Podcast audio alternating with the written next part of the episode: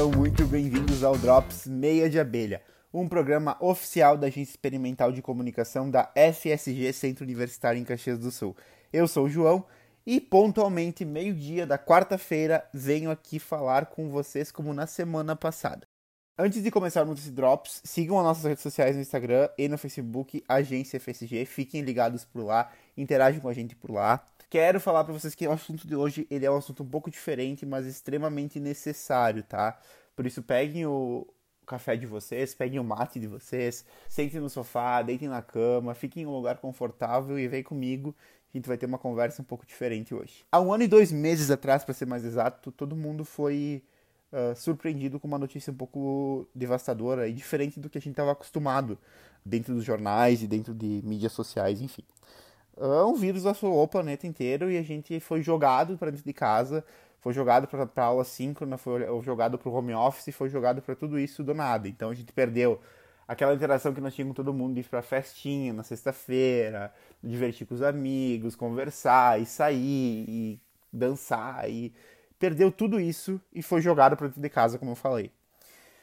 E, gente, esse vírus, além de ter causado diversas mortes extremamente trágicas de diversas pessoas que tipo, foram infectadas com esse vírus, aconteceu uma coisa um pouco mais grave que isso, e ouso dizer que um dos maiores problemas da pandemia talvez seja esse, que são os problemas psicológicos, tá?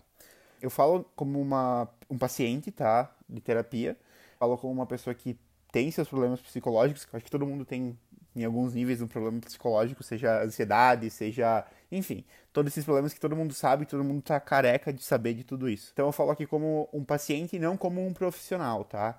Uh, ao final eu vou questionar vocês se vocês quiserem, a gente pode trazer um profissional da área para falar com vocês com mais calma, com propriedade, pra gente conversar mais sobre isso, mas eu vim aqui falar com vocês sobre minha percepção pessoal sobre o assunto, tá? Gente, tem acontecido muitas coisas trágicas dentro da cidade de Caxias do Sul dentro do meu próprio convívio, de pessoas que não suportaram ter o, o, os problemas psicológicos, não procuraram ajuda e acabaram caindo num limbo que não teve mais volta. Então, eu vim conversar com vocês hoje porque o que é terapia, né?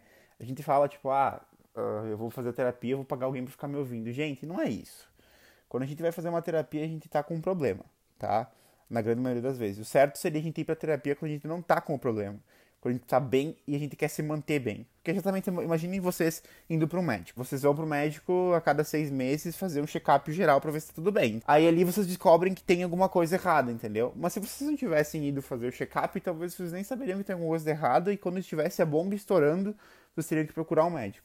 A terapia serve para a mesma coisa. A nosso, nosso cérebro funciona como um organismo que precisa de manutenção, uma maquininha que está ali funcionando toda hora e que precisa de uma manutenção e que essa manutenção se faz com terapia, se faz com uma, um profissional que vai ajudar você a colocar seus pensamentos no lugar. Então, quando a gente fala de terapia, é sobre falar do que, do que machuca a gente, falar sobre aqueles monstrinhos que a gente guarda dentro do nosso cérebro, entre aquelas portinhas escondidas, que a gente tem medo de tirar eles dali, e que quando eles acabam saindo por conta própria, talvez eles possam machucar um pouco a gente.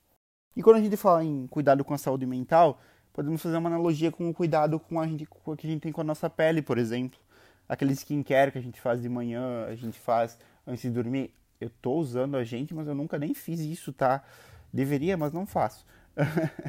então, aquele skincare que, deve, que eu deveria fazer, que muitos de vocês tenho certeza que fazem, aquele corte de cabelo que a gente procura fazer todo mês para ficar com um corte legal, uh, aquela maquiagem que a gente faz para sair para trabalhar, para sair para uh, ir ao mercado, aquela roupa que a gente adora vestir, que a gente se sente muito bem com ela.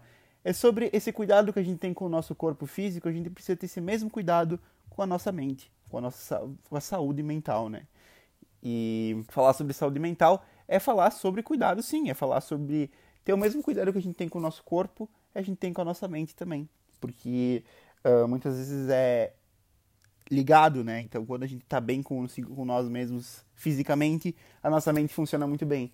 E quando a nossa mente funciona muito bem, o nosso físico funciona melhor ainda. Então, eu falo para vocês que não deixem monstros do passado atormentarem vocês, não deixem monstros do presente atormentarem vocês. Procurem ajuda, conversem, levem esse, essas angústias, essa ansiedade, essas questões que vocês têm consigo mesmos para uma terapia, conversem com uma pessoa, com um profissional que vai ajudar vocês a seguir um caminho, a entrar numa linha, a conseguir organizar esses pensamentos que a gente tem, a colocar os monstros num lugar escondido do passado e conseguir lidar com eles.